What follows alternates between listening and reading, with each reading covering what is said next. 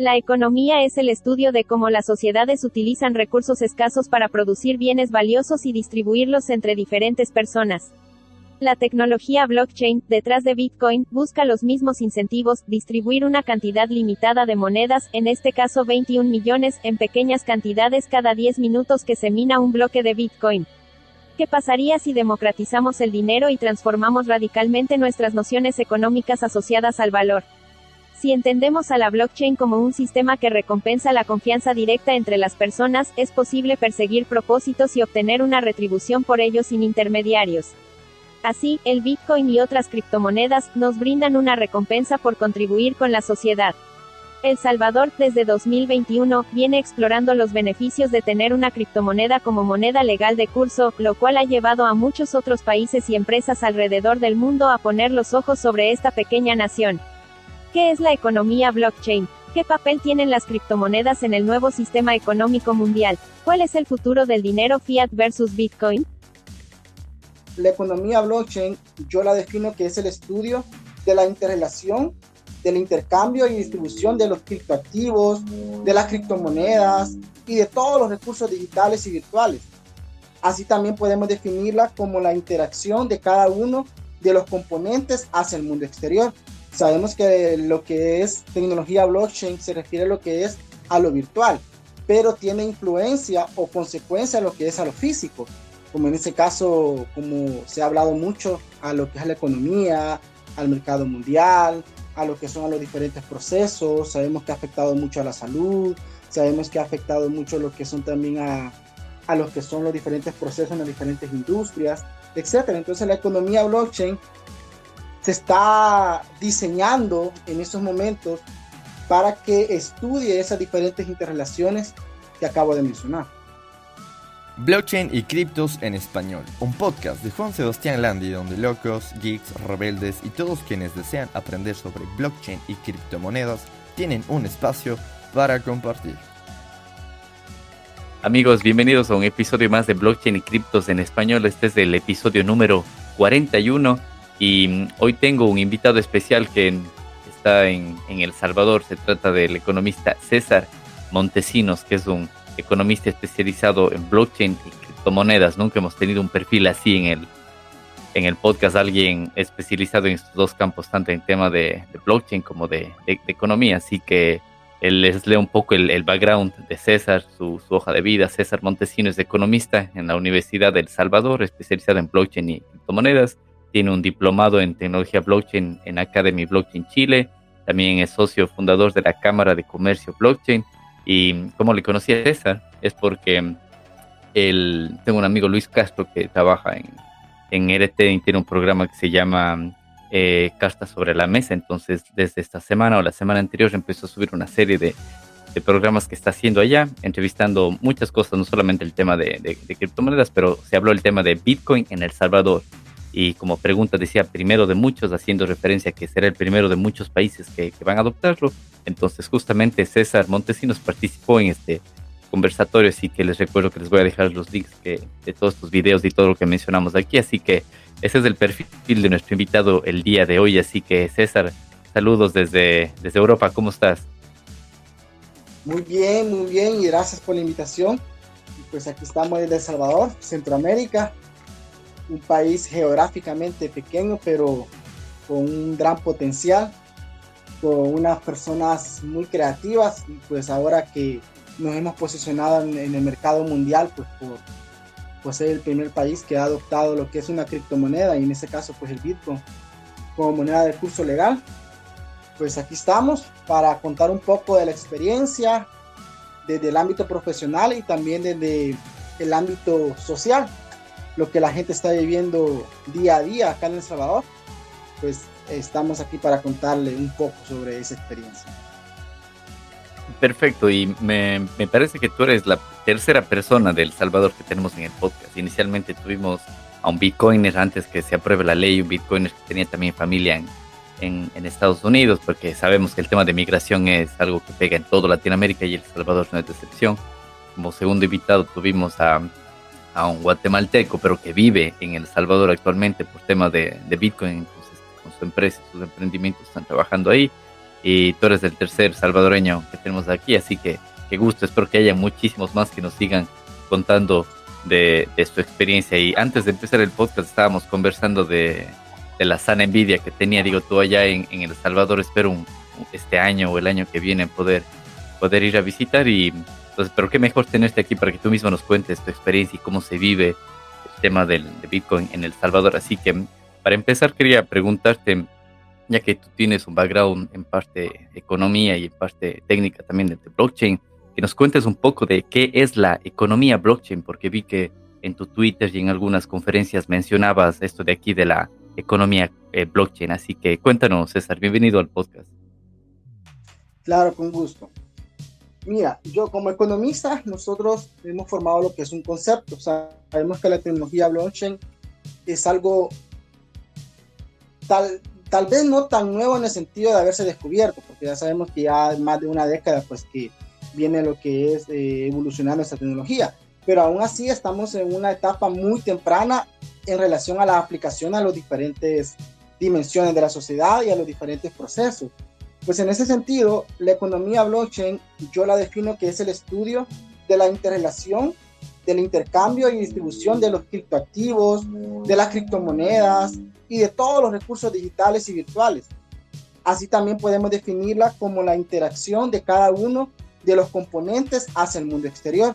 Sabemos que lo que es tecnología blockchain se refiere a lo que es a lo virtual, pero tiene influencia o consecuencia a lo que es a lo físico, como en este caso, como se ha hablado mucho, a lo que es la economía, al mercado mundial, a lo que son los diferentes procesos, sabemos que ha afectado mucho a la salud, sabemos que ha afectado mucho lo que son también a, a lo que son los diferentes procesos en las diferentes industrias, etcétera. Entonces la economía blockchain se está diseñando en estos momentos para que estudie esas diferentes interrelaciones que acabo de mencionar. Interesante. Yo tengo también un, una definición de, de, qué es economía de Paul Somelson y William Norhaus de, de su libro sobre economía, su, la décima octava edición de su libro, y dicen que la economía es el estudio de cómo las sociedades utilizan recursos escasos para producir bienes valiosos y distribuirlos entre diferentes personas. Así que el concepto que nos das también de economía blockchain tiene muchísimo sentido y más que todo hablando de, criptomonedas, que sabemos que en el caso de Bitcoin es un bien escaso y que se busca como de alguna forma redistribuirlo entre las personas que forman parte de, la red. Así que me parece genial el, el concepto que nos das de economía blockchain. Entonces, pasando un poco en donde estás viviendo y para que nos cuentes la experiencia de adopción de Bitcoin en El Salvador, cuéntanos las experiencias, anécdotas, un poco de lo que se vive también en Bitcoin Beach, en la, casa del Bitcoin. Me parece que hay un, lugar ahí donde se enseña Bitcoin a, la gente que vive ahí y todo eso. Cuéntanos un poco de tu experiencia en lo, que ha pasado en, en estos, es menos de un año desde que se adoptó Bitcoin en El Salvador. Claro que sí. Bueno, quizás para dar un contexto, en El Salvador, el 8 de junio del 2021, se aprobó por la Asamblea Legislativa lo que es el Bitcoin como moneda de curso legal en El Salvador. Entró en vigencia casi tres meses después, es decir, el 7 de septiembre de 2021. Esa fecha, pues prácticamente ha quedado en historia, porque desde ese día eh, una, entró en vigencia una ley de 14 artículos aproximadamente, donde en su esencia eh, prácticamente da lugar a que todo comerciante, a que todo generador acepte lo que es eh, moneda, el Bitcoin en ese caso. ¿Cuál es la experiencia? Mira, ha sido un reto, ha sido un reto bastante grande, tanto para los gobiernos, en ese sentido local y central, así también como para los comerciantes y las industrias. ¿Por qué? Porque eh, si, si es cierto, el país tomó esa iniciativa, que eh, nadie puede negar que es riesgosa y eso creo que todo, todo experto en este tema lo sabe muy bien, que fue una medida bastante riesgosa, pero a la vez pues propositiva. Pero el reto que se está teniendo ahorita en adopción es la capacitación, es decir, que la, que la población salvadoreña adopte lo que es el Bitcoin como moneda de curso legal. Se está trabajando, tanto el gobierno local como el gobierno central para que eso suceda. Pero aquí se da algo paradójico. Eh, en, por ejemplo, en Colombia, que la moneda, el Bitcoin, no está legalizada y pues inclusive está teniendo ciertas limitaciones a través de, de la legaliz de, de normativas que prácticamente que impiden la libre circulación del Bitcoin, está teniendo mucha adopción. Y aquí en El Salvador, en que hay libertad para que las personas compren Bitcoin, para las personas hagan transacciones a través de Bitcoin, no hay, el nivel de adopción es bastante bajo. Entonces es un es algo paradójico porque donde hay libertad para que las personas eh, eh, compren con Bitcoin, no lo hacen. Pero eso es por la capacitación que no se le ha dado a las personas. Por ejemplo, aquí yo hice una encuesta el, el noviembre del año pasado y le preguntábamos a los comerciantes, fuimos a, aquí fuimos al mercado donde está la gente comerciante, llamémoslo así, eh, donde va el 60% de la población. No me fui a los centros comerciales donde de clase media, no, me fui a la, al mercado de la clase eh, pobre bajo, pobre alta, llamémoslo así. Entonces, y la mayoría de comerciantes me decían, cuando yo les preguntaba, ¿por qué eh, usted aceptaría Bitcoin? Estamos hablando de noviembre, que tenía como dos meses aproximadamente de haberse iniciado lo que es la, la moneda de curso legal del Bitcoin acá en El Salvador. Y la mayoría me decían que no, que ellos preferían no vender, pero no, no aceptar Bitcoin. Y yo les decía, pero ¿y por qué? Le decía yo. Porque no sé qué es eso, me decía. Entonces, eh, prácticamente, pero yo le decía, pero si usted se le diera una capacitación, pero si usted se le enseñara cómo es, cómo funciona la naturaleza del Bitcoin y todo, lo aceptaría. Ah, ahí sí me decía. El 80% de las respuestas fue en ese sentido. Entonces, aquí llega más conclusión. La gente no está en contra del Bitcoin, sino que la gente dice que está en contra porque no sabe qué es el Bitcoin, no sabe su, la, digamos, el potencial que tiene Bitcoin. Entonces, en ese sentido, El Salvador está teniendo un gran reto en educar a la población. Otro gran reto que está teniendo El Salvador es sobre lo que es la, la conexión. Eh, aquí en El Salvador, pues eh, no todos los municipios tienen internet, llamémoslo así, de alto nivel. Se está trabajando en eso y ya están viniendo muchos inversionistas a, pues, a tratar de solucionar ese problema. Pero creo que poco a poco El Salvador va a ir teniendo esa oportunidad de aprovechar todos los beneficios que puede traer esta tecnología blockchain. Bueno, te comento que hasta el momento, pues El Salvador tiene más de 1.800 bitcoins en sus reservas, en, el Banco Central de Reserva. Ya creo que el dato exacto creo que son como 1.860 bitcoins más o menos que ha adquirido El Salvador hasta, hasta la fecha, ¿no? En diferentes precios, ¿no? Eh, si tú has visto la noticia, pues El Salvador no ha adquirido bitcoin de un, de un solo momento, sino que ha venido pues comprando por etapas, ¿no? Y ha comprado en diferentes precios. ¿Y cómo funciona el Bitcoin acá en El Salvador? Pues te comento. No sé si tú sabes que ya tenemos una plataforma que se llama Chivo, Chivo Wallet. sí, que creo que Chivo en Salvador significa como que algo, no sé, chévere, guay, cool, algo, así, Algo, genial, sí. Exacto. Exactamente, entonces por eso le puso Chivo. Entonces para que la gente se sintiera cómoda al utilizar una, una plataforma tecnológica. Entonces, eh, aquí para incentivar a las personas que utilizaran el Bitcoin, se le, el gobierno pues regaló lo que son 30 dólares. Esos 30 dólares pues eh, se podía utilizar para comprar, pero no para, no para cambiarlos a, digamos, a dólares y sacarlos en efectivo. Era la condición que usted lo podía gastar en cualquier, cualquier negocio o servicio. Entonces, en ese sentido, pues hubo mucha motivación, muchas personas descargó la, la Chivo Wallet para lo que es eh, consumir los 30 dólares. Lastimosamente, pues eh, gran parte de la población no siguió utilizando el archivo eh, y solamente se quedó, se quedó nada más para utilizar los 30 dólares. Pero sí, gran parte de la población sí ha seguido utilizando el archivo. Al principio el archivo tuvo muchos problemas tecnológicos que ya fueron superados en un 70%, así o ya prácticamente ya inclusive ya puede hacer usted transferencia de Bitcoin por medio de la red LinkedIn Network, eh, de Binance o OKEx o otras plataformas que antes no se podía hacer. Hoy ya sí se puede Y esa es una ventaja, te por qué, porque tú puedes venir, o sea, un salvadoreño puede comprar Bitcoin sin comisión y después lo puede transferir a, a cualquier wallet centralizado o descentralizada. Esa es una ventaja que nosotros tenemos y creo que en otros países es bien difícil la adquisición de, Bitcoin sin, altas comisiones. Sí, justo es algo que, que, estaba pensando mientras mencionabas el tema de la experiencia de que pueden comprar libremente y vender libremente Bitcoin en El Salvador, incluso de persona a persona o en los cajeros, chivo o incluso en los exchanges, que cada vez es más difícil o te cobran más comisiones los exchanges en, a nivel mundial, incluso en Europa te cobran más y tienes que, todos los exchanges están eh, centralizados y tienes que dar todos los datos. En, en España, por ejemplo, ahora en abril se empieza a declarar los impuestos y todos quienes hayan comprado en exchange este año, el año anterior o desde el 2020, tienen que declarar qué están haciendo, cuánto tienen y pagar impuestos sobre eso.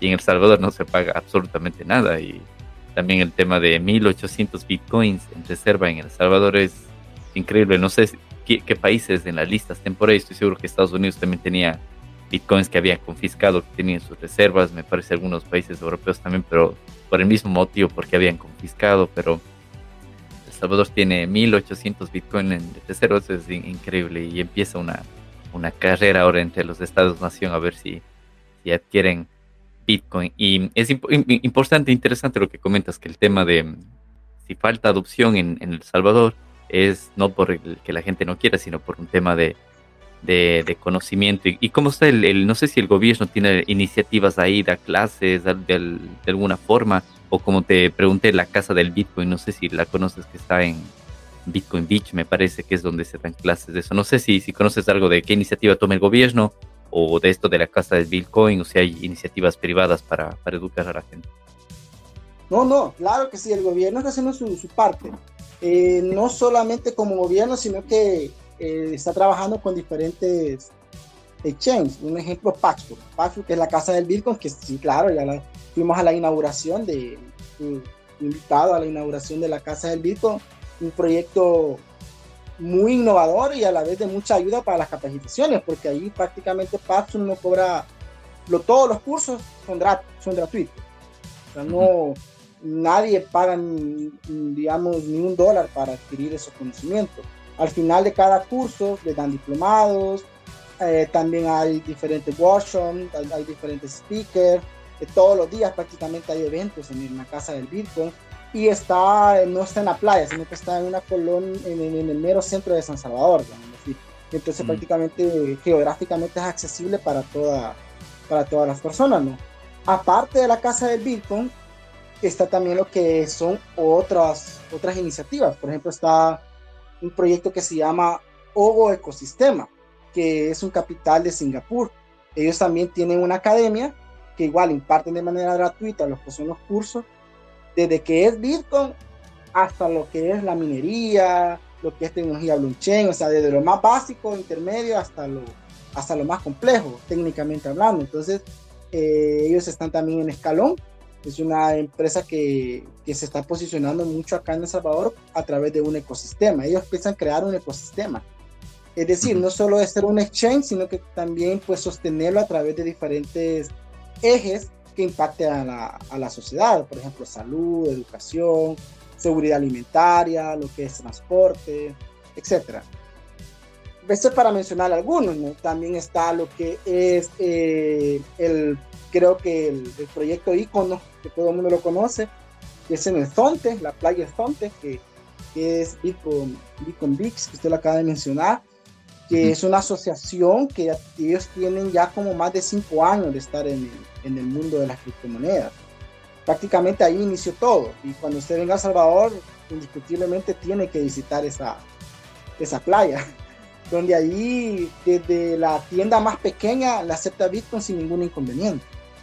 O sea, eh, desde la persona que anda en la playa, lo de la playa vendiendo sus frutas, vendiendo sus helados, etcétera, la persona, no, usted va como extranjero, no importa qué huele, pues le aceptan el Bitcoin.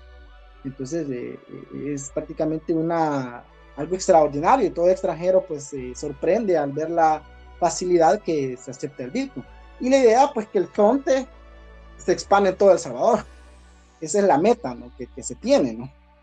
Entonces, eh, eh, también está lo que es una asociación que se llama Mi Primer Bitcoin, que esa asociación, junto con el gobierno también y diferentes donaciones que ellos reciben, van a las diferentes comunidades, hacen una obra social, digamos, llevan una campaña de salud, etcétera, y a ellos les pagan por capacitarse, es decir, ellos pagan por capacitarse. Eh, esta, cuando yo hablé con el, con el, con el CEO de esta asociación, me, me quedé sorprendido cómo ellos tienen, eh, reciben donaciones y esas donaciones las llevan a las comunidades de más escasos recursos y a las personas que llegan les regalan 10 dólares en Bitcoin. O sea, es algo que sorprendente que le paguen a las personas por capacitarse. Entonces, muy buena iniciativa esa, esa asociación.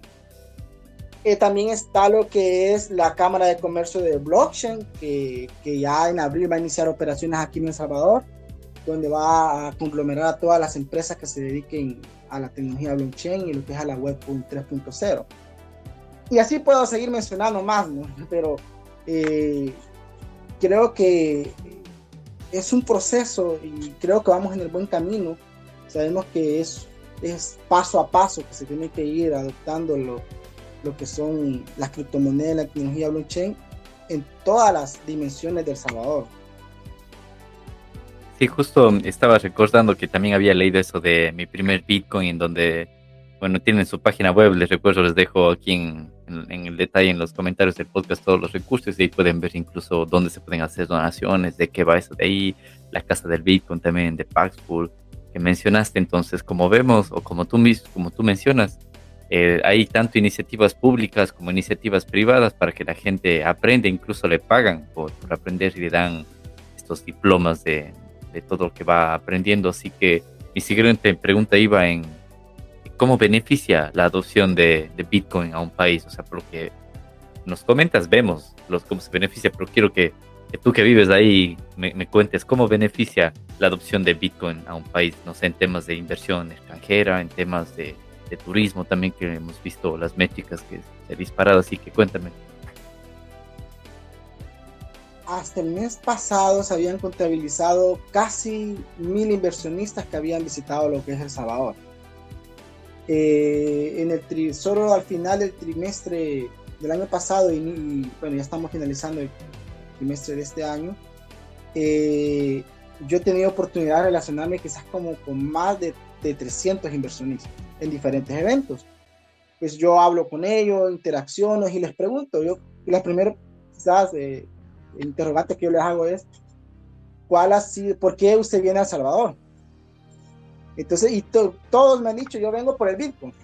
Entonces, yo vengo porque me llama la atención el Bitcoin, que aquí ya es moneda de curso legal. Entonces, eh, vienen muchas empresas de Colombia, de Argentina, eh, han venido de España también, eh, de Singapur, hay, hay dos empresas acá, dos inversionistas de Singapur, han venido también lo que es de Estados Unidos, de Ecuador, también han venido muchas empresas, a lo que es a, ellos en la primera visita que hacen, en unas conversaciones que yo he tenido con ellos han sido para monitorear, para explorar cómo está la, situación y pues y yo, yo les digo que yo quisiera platicar con ustedes después si hay oportunidad a ver qué les ha parecido ese, ese monitoreo.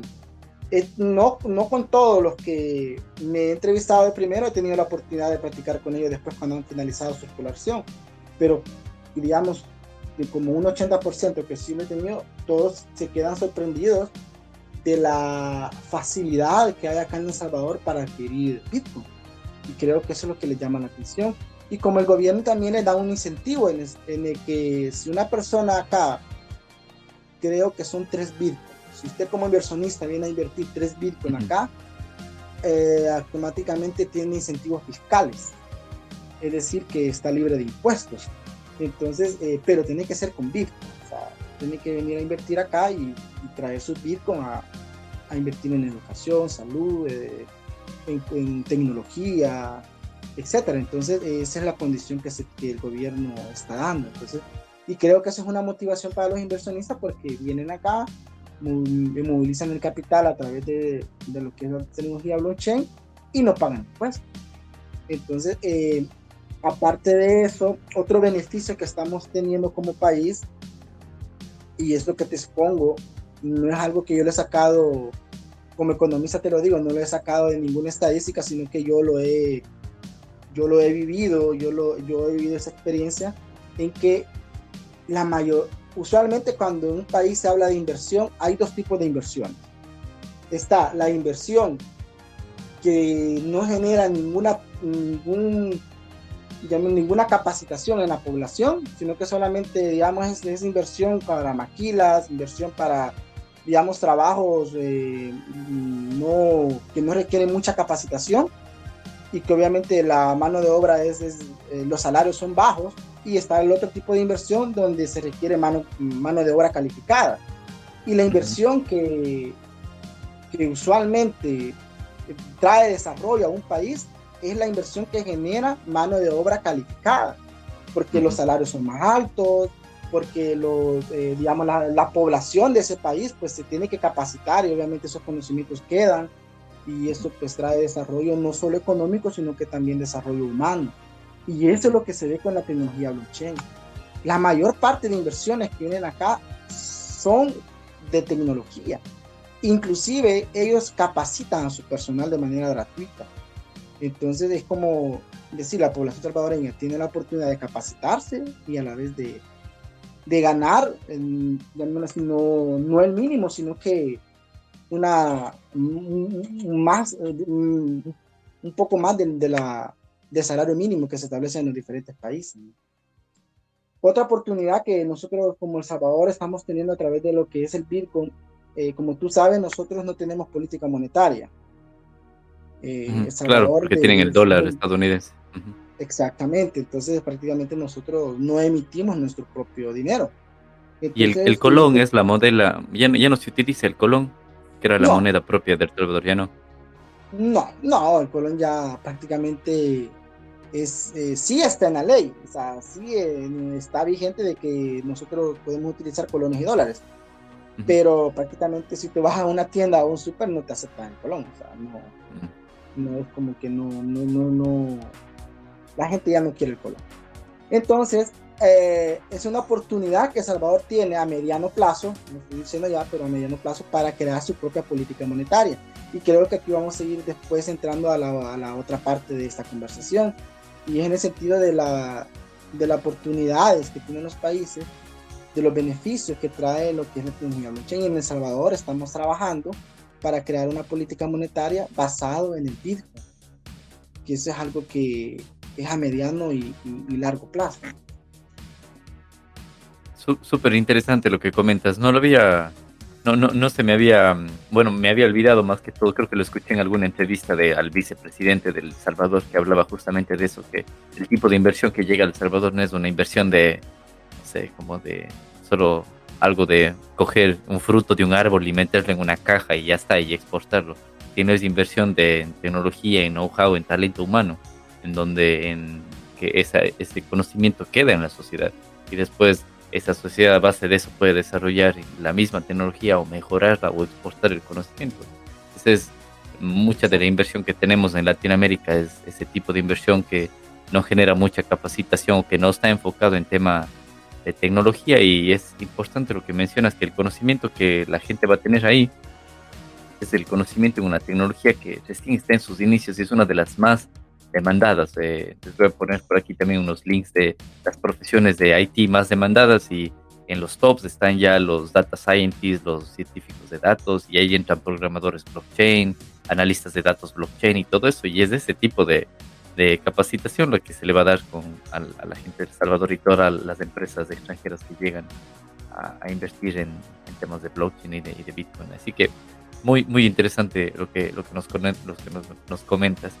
Y bueno, es como beneficios de adopción del Bitcoin en un país, vemos que hay muchos. No sé si como economista nos puedes contar o como alguien que vive ahí como salvadoreño, cuáles son los lados negativos de la adopción que, tal vez se me ocurre a mí el, el, miedo, el desconocimiento, el lado negativo y tal vez eso lleva incluso a que la gente vi que habían protestas, como que quemaron cajeros, algo así, no sé si la gente pensaba que, quemando un cajero de chivo iba a detener la blockchain, si iba a parar, no lo sé. Cuéntame qué, qué lados negativos puedes ver tú en la, en la adopción de Bitcoin. Yo creo que el lado negativo se da por la falta de, de conocimiento de las personas. Eh, yo en diferentes debates que he participado con, y a veces yo soy el único que como economista estoy ahí en pro Bitcoin, pero al final yo les digo, investiguen.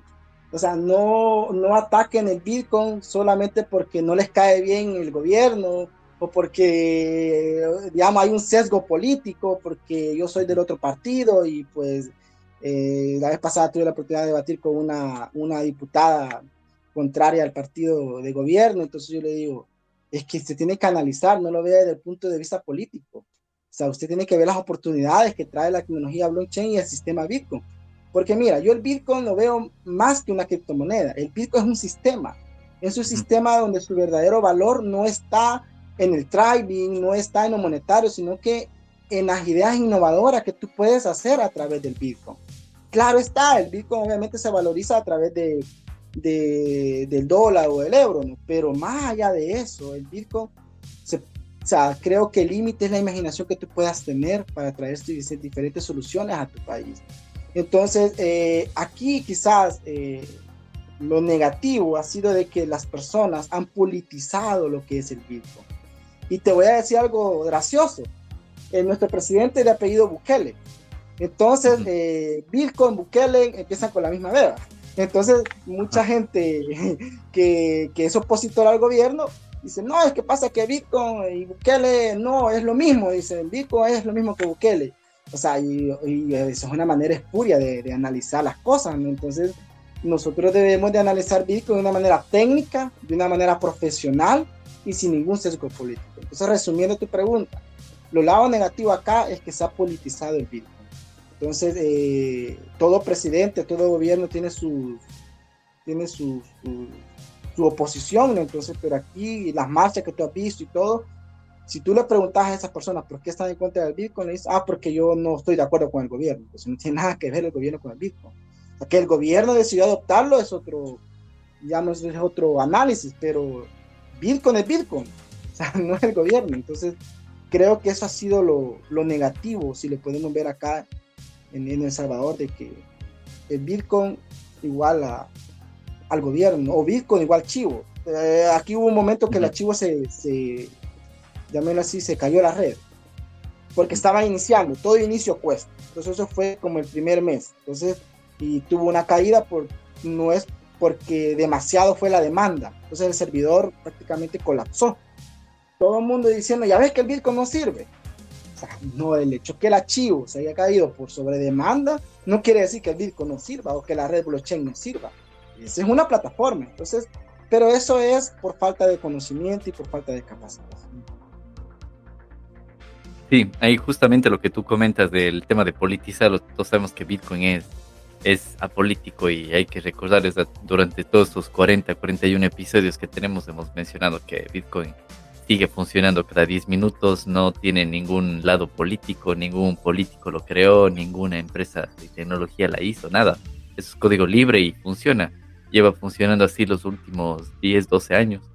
Así que es completamente apolítico, lo puede utilizar tanto el partido político de Bukele como no sé cómo se llama el otro del FML, NFM, algo así. Que FMLN y Arena, que son los dos. Y Arena, cualquiera puede utilizarlo. Aquí no hay, no es que solo porque Bukele lo declaró moneda legal de curso, entonces ellos no pueden utilizarlo. Bitcoin es completamente apolítico y cualquiera puede, puede utilizarlo. Y entonces creo que el, el tema de politizarlo es como un lado negativo, pero yo lo veo como a corto plazo. Es, es, algo hasta que la gente entienda un poco, se dé cuenta de los beneficios que tiene y de ahí se olvida el tema de, de, politizar Bitcoin porque no pertenece a ningún partido político. Así que creo que en una de tus publicaciones de Twitter vi algo que hacías referencia al nuevo sistema económico mundial, que también lo, lo escuché, mucha gente empezó a hablar y eso, y con el tema del conflicto bélico que tenemos actualmente en,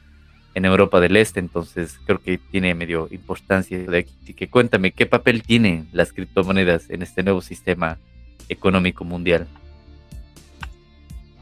tiene un papel muy protagónico. Te comento, nosotros, eh, nosotros tenemos un, grupo de profesionales donde estamos diseñando lo que es un sistema económico basado en la criptomoneda y en la tecnología blockchain. Eh, la economía blockchain se están diseñando nuevos conceptos o nuevos instrumentos, como las DAO, como lo que son los, los, los NFTs, el concepto DeFi, que son finanzas descentralizadas, lo que es, lo que es la, realidad virtual aumentada, que es metaverso, pero metaverso es un nombre comercial.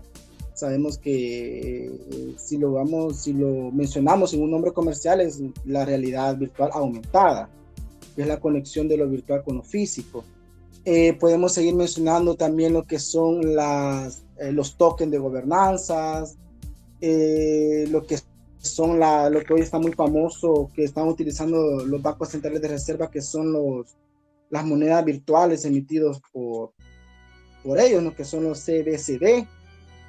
Eh, y, así puede, y así se van a ir ideando más instrumentos, inclusive se van a tener que crear nuevas instituciones. Eh, eso de la DAO, si tú te pones a estudiar las DAO, es algo que prácticamente es el inicio de un nuevo orden mundial. Cuando digo un nuevo orden mundial, estoy hablando de lo político, estoy hablando de lo económico y estoy hablando de lo, de lo llamémoslo así, del, del mercado internacional. Entonces, porque por medio de la DAO, las personas, eh, prácticamente la, la, función de la DAO es descentralizar el poder. Sabemos que a nivel mundial el poder político está centralizado en ciertas instituciones, que no las voy a mencionar en este momento pero eh, con las DAO da la oportunidad de que la, ese poder político concentrado se vaya descentralizando. Vamos por, la, por los NFTs. Los NFTs, ahí entra lo que es el área legal. Sabemos cómo el área legal se está apoyando mucho por los NFTs, lo que es el área de registro de, de catastro está, está, también apoyando mucho, lo que es, la, lo que es también lo que es el arte en ese día, que ahí inició todo por el arte, el NFT y prácticamente tiene un potencial grande lo que es el concepto de NFTs, que son los toques no fungibles. Cuando hablamos de toques de gobernanza, hoy vemos como que está relacionados a la DAO, ¿verdad? Hoy vemos como una, una persona común y corriente, llamémoslo así, al tener un token de gobernanza y si logra conseguir ese token de gobernanza a un precio bajo, en un momento cuando esto aumente de valor, va a tener un poder grande en tomar decisiones en diferentes instituciones te comento que las instituciones que van a gobernar en un, futuro van a estar basadas en el concepto DAO. Eh, igualmente lo que es la, el, concepto DeFi, que sabemos que son las finanzas descentralizadas que apenas está iniciando, eh, prácticamente es lo que yo tengo una teoría, que si la banca no se, no se actualiza, todas las instituciones que se están creando bajo el concepto DeFi son las que van a llevar a la quiebra a la banca centralizada en estos momentos. Obviamente estoy hablando mediano y largo plazo. Y lo que es la realidad virtual aumentada, sabemos que, bueno, creo que en España, no sé, corrígeme tú, si es que ya se dio la primera reunión de, emprendedores a través del metaverso. No sé si fue en España. Sí, sí, sí, creo que fue esta semana o la semana anterior, sí. Ok, eso es algo innovador, ¿por qué? Porque las futuras negociaciones, y aquí ya estoy entrando al ámbito de comercio internacional, se van a dar a través de, de, la... A mí no me gusta llamar metaverso, me gusta llamar realidad virtual aumentada, que es la web 3.0. Porque si lo dejamos solo metaverso, estimado, nos estamos, nos estamos cayendo en el mismo error descentralizado, porque ¿quién es el dueño de metaverso? Pues Facebook. Entonces prácticamente si nosotros venimos, no ampliamos más nuestra mente y a ver qué es la, la realidad virtual aumentada, nos vamos a limitar al metaverso y vamos a, y vamos a dejar el control de todo a una sola empresa. Entonces no estamos saliendo nada de la, centralización. Estamos saliendo de una centralización para entrar a otra centralización. Entonces ah, creo que es muy importante hacerle ver eso a la gente, que, que se llama realidad virtual aumentada, no metaverso. Metaverso es un nombre comercial.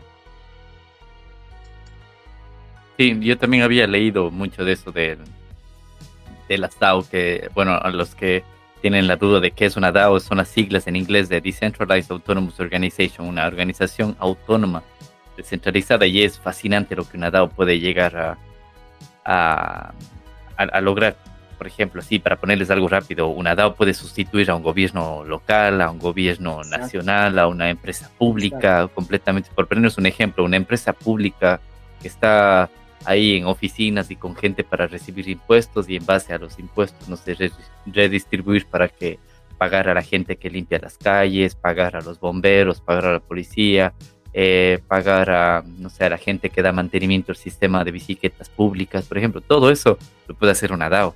Entonces nosotros como ciudadanos pagaríamos nuestros impuestos a través de criptomonedas a la DAO. La DAO recibe eso y a través de smart contracts redistribuye ese dinero, incluso por ejemplo poniendo sensores en los postes de luz, poniendo sensores en las bicicletas, poniendo sensores en los recolectores de basura que están en la calle. Entonces, si una bicicleta sabe que, no sé, necesita eh, alguien que le cambie la llanta o que está alguna cosa, entonces la da automáticamente, como recibe esa información de la bicicleta, la DAO, ¿qué es lo que hace? Le envía el dinero, el pago al mecánico de la bicicleta para que el mecánico vaya y lo arregle. O una vez que el mecánico vaya y lo arregle, la bicicleta con los sensores le dirá, listo, ahora sí ya está la llanta inflada, está la cadena cambiada, lo que sea y la DAO automáticamente le paga al mecánico. Entonces, lo mismo podría ser pagando a los bomberos, pagando a los recolectores de basura, o sea, es, automatiza muchísimo el, una DAO y bueno, ahí viene incluso el tema de que ya los políticos se volverán obsoletos, ya no necesitaremos ni, gobiernos centrales ni gobiernos nacionales, nada de eso. Es, es, es estupendo, o sea, les invito a que le hagan un poco el tema de DAOs para que se vayan entendiendo. Como tú dices, a mediano o largo plazo eso es lo que va a pasar. Y puede incluso afectar a, estados-nación, a bancos que si es que no se ellos no se automatizan, entonces van a, van a quedar obsoletos como pasó con, con muchas industrias. Una de ellas la industria de la música, que a inicios de los 2000 también ellos tienen el poder de decidir qué canción se ponía en un, en un cassette, en un CD, hasta que salieron los torrents, los P2P y la gente podía pasarse una canción, un álbum, una colección de álbums y todos y todos intentaban como que poner las restricciones de que cerraban tal página, de que le ponían problemas legales, me acuerdo Napster, Music Match y algunos de ellos, esas primeras páginas web donde podías descargarte música, las cerraban. Y ahora es el mismo cuento entre el gato y el ratón que se persigue a los exchanges, que a los exchanges descentralizados no quieren hacer esto, que los gobiernos ponen leyes para para autorizar tal cosa y como, o sea, y la gente mucho lo, tiene miedo, así como que no, es que el gobierno tiene que regular, pero es que es algo absurdo, porque el gobierno, ¿cómo puede emitir una regulación para usar algo que es completamente descentralizado? O sea, no necesitas autorización de nadie para usar Bitcoin. ¿Cómo es que un gobierno quiere autorizarlo? Yo ayer, eh, anteayer estuve en un debate donde estaba el superintendente financiero de Colombia y estaba hablando sobre lo que tú estás mencionando en ese momento, de la regularización, que ellos están trabajando en proyectos para regularizar el. Y vine yo les digo, pero ¿cómo van a? O sea, si ustedes vienen, inclusive hay muchos bitcoineros que estaban de acuerdo. Yo dije, pero es que ahí estamos perdiendo la naturaleza del Bitcoin. Porque si vamos, o sea, porque yo decía, es que hay que regularlo, porque si, para evitar estafas y todo. Yo le decía yo, ok, de acuerdo, hay que regularlo, pero no, no pueden emitir esas regulaciones entidades que ahorita no están, llamémoslo así, en el, están reinando en la centralización. Si vamos a regular el BICO, tiene que ser desde algo descentralizado, como la DAO, los smart contracts. Entonces no necesitamos regulaciones eh, obsoletas para algo tan disruptivo como lo que es la tecnología blockchain. Entonces la regulación tiene que ser basado o tiene, eh, tiene que venir a través de la tecnología blockchain. Y eso fue un medio de debate que hubo ahí con ellos y al final pues eh, no podemos caer en el error. Y eso es que tenemos que tener cuidado. Tenemos que defender esto que están haciendo y que nos da la oportunidad a muchas personas a, a entrar a ese, a empoderarnos, tanto económicamente como políticamente.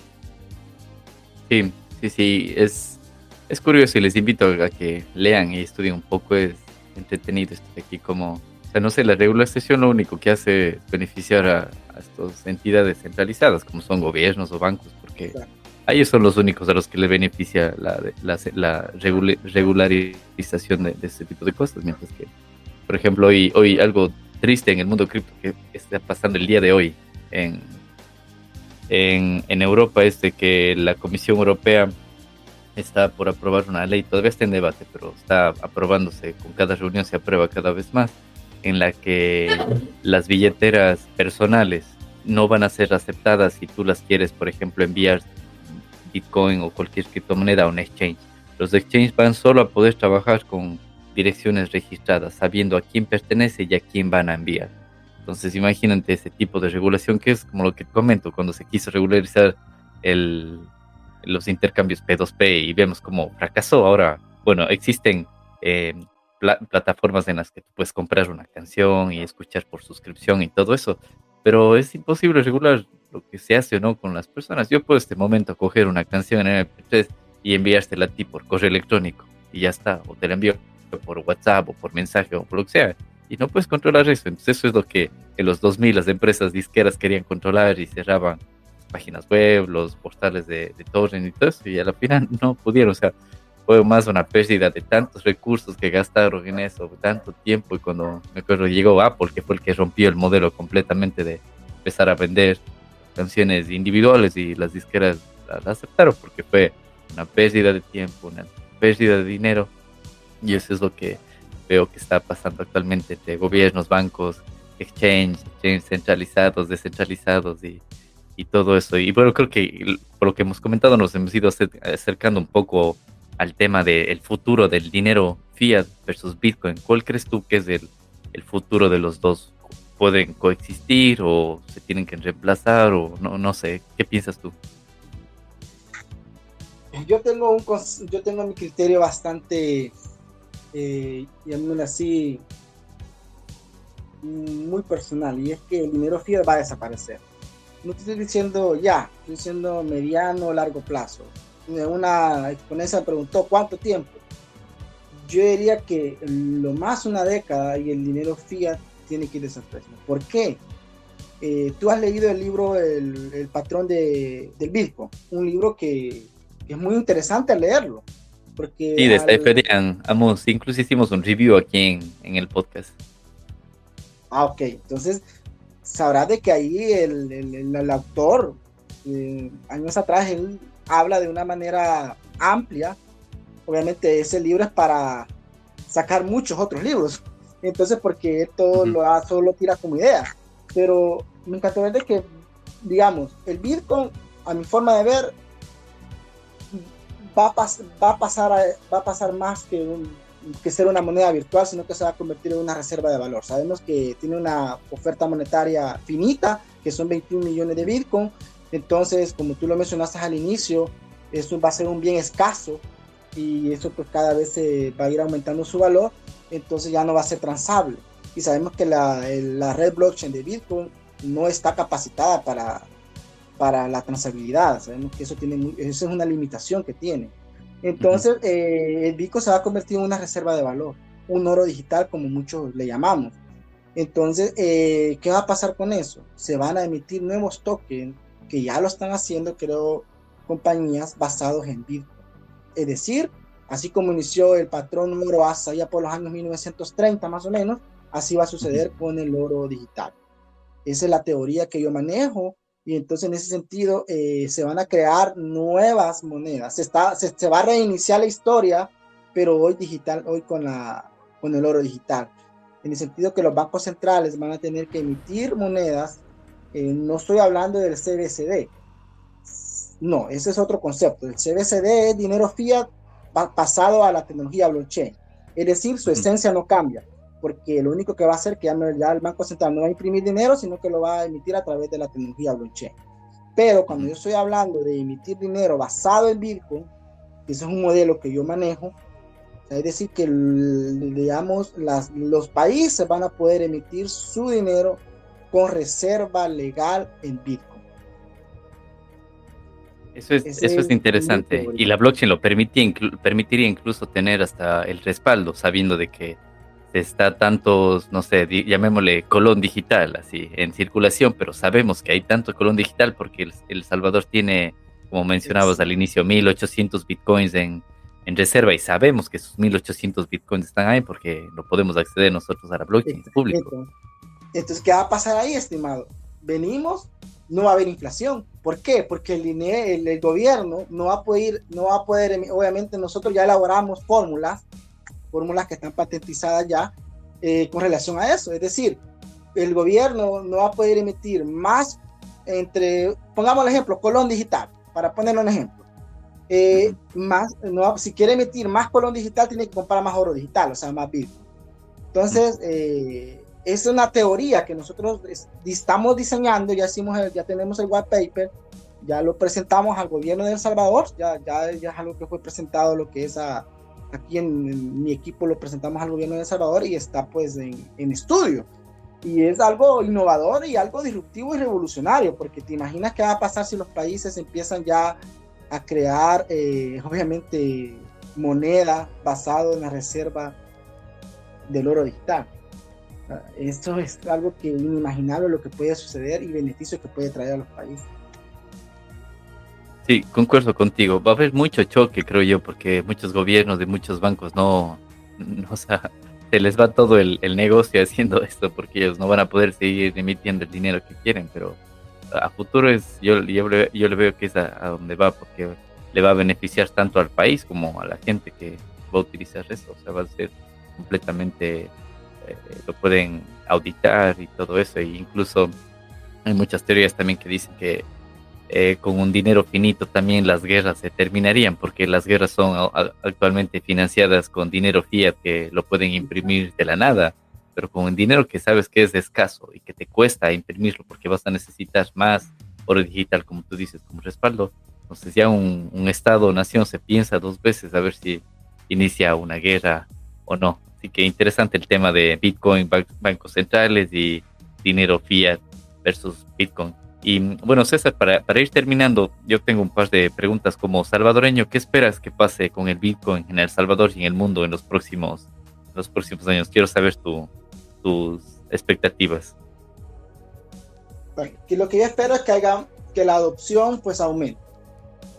Eh, que, se, que el gobierno, llaman así, logre vencer ese reto o cumplir ese reto de que la mayor parte de la población pues adopte el Bitcoin pero más que adopte el Bitcoin, que en, El Salvador se, se, sistematice lo que es la tecnología blockchain.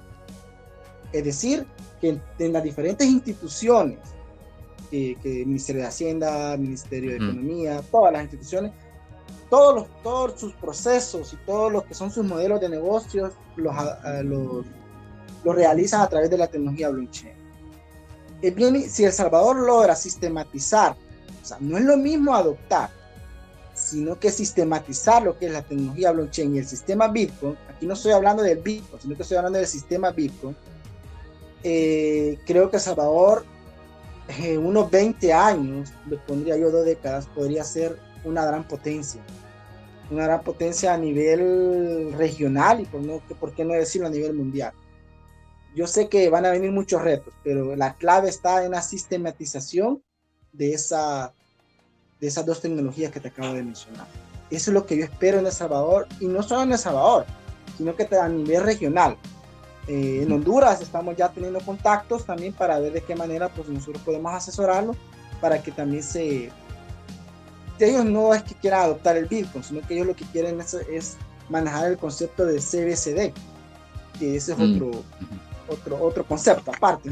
Entonces, eh, pero creo que ese es el futuro que yo deseo para mi país, en este caso, para la región centroamericana.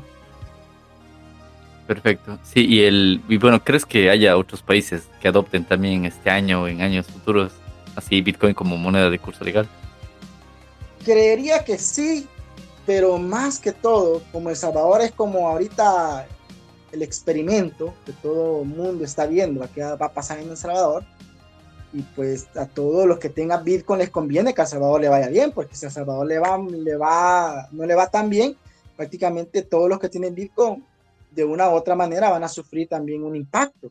Entonces, mm, yo he escuchado a varios inversionistas que digan, es que a mí me conviene que a Salvador le vaya bien, porque yo tengo 5, 10 Bitcoin o 20 o, en, su, en su portafolio de inversiones, entonces creo que El Salvador como ha sido el primero es el que va abriendo camino. Otros países podrían mejorar lo que El Salvador ha hecho.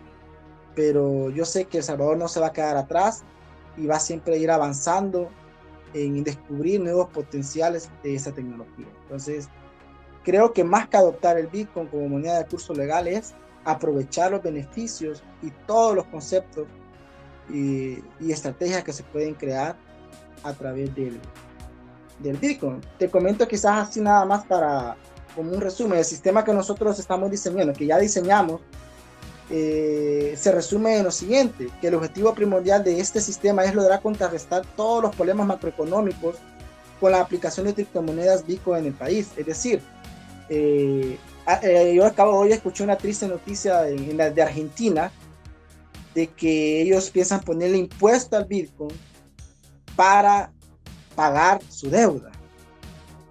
O sea, yo me quedé sorprendido porque mm. digo, ¿cómo es posible de que estemos pensando de, que eso, de que los políticos de Argentina estén pensando o sea, de una manera impositiva, es decir, le vamos a, vamos a poner impuestos a los que tienen Bitcoin para pagar la deuda, en vez de pensar en maneras creativas para, para pagar la deuda.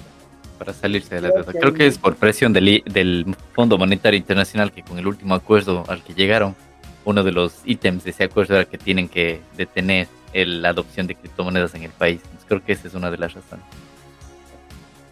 Creería que sí, pero, pero igual, eh, como hablamos al inicio, tiene un reto. Yo sé que van a surgir nuevas instituciones a través de la DAO que van a, a crear un nuevo orden mundial. Y eso es a nivel, digámoslo así, eh, a nivel de diferentes dimensiones, político, económico y salud, eh, etc. Entonces, ese es otro tema muy amplio de que se puede abordar. Sí, con gusto estás cordialmente invitado, César, para próximos episodios. Cuando tengas tiempo podemos abordar muchísimos temas porque hemos tratado de más o menos en una hora de lo que dura este episodio abarcar muchos temas, lo que es blockchain, economía, experiencia Bitcoin en El Salvador, eh, predicciones del futuro entre dinero y Bitcoin, bla, bla. Así que hemos hablado muchísimo. Quiero agradecerte mucho, César, y más bien que nos cuentes dónde te pueden contactar. Y, la gente que esté interesada en ponerse conversar contigo, ¿dónde te pueden encontrar?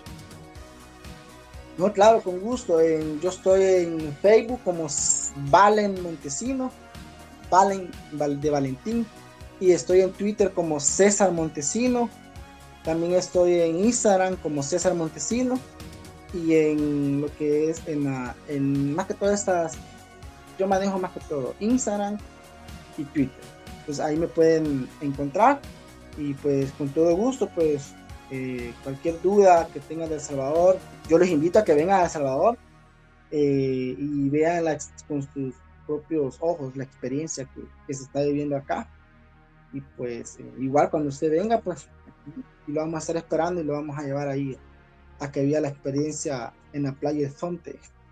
A comer pupusas, que creo que es el plato famoso de, de El Salvador, ¿verdad? las pupusas, sí, es creo, que todo extranjero es lo primero que, que, viene a probar las pupusas. Son buenas, depende del lugar donde las compres, son buenas. Sí. Bueno, César, muchísimas gracias.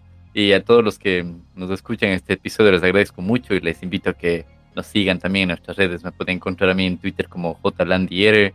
Eh, nos pueden seguir en nuestro canal de Telegram también, blockchain y criptos en español. Ahí es donde publicamos los, los episodios y también están todos los episodios disponibles tanto en YouTube como en todas las plataformas de podcasting. Y les agradezco, este ha sido el episodio número 41 con César Montesino, economista con experiencia en blockchain y criptomonedas. Así que recuerden que no estudiar Bitcoin y blockchain el día de hoy es como no estudiar Internet en los años 90. Así que muchas gracias César y nos escuchamos en otro episodio. Adiós. Adiós, mucho gusto.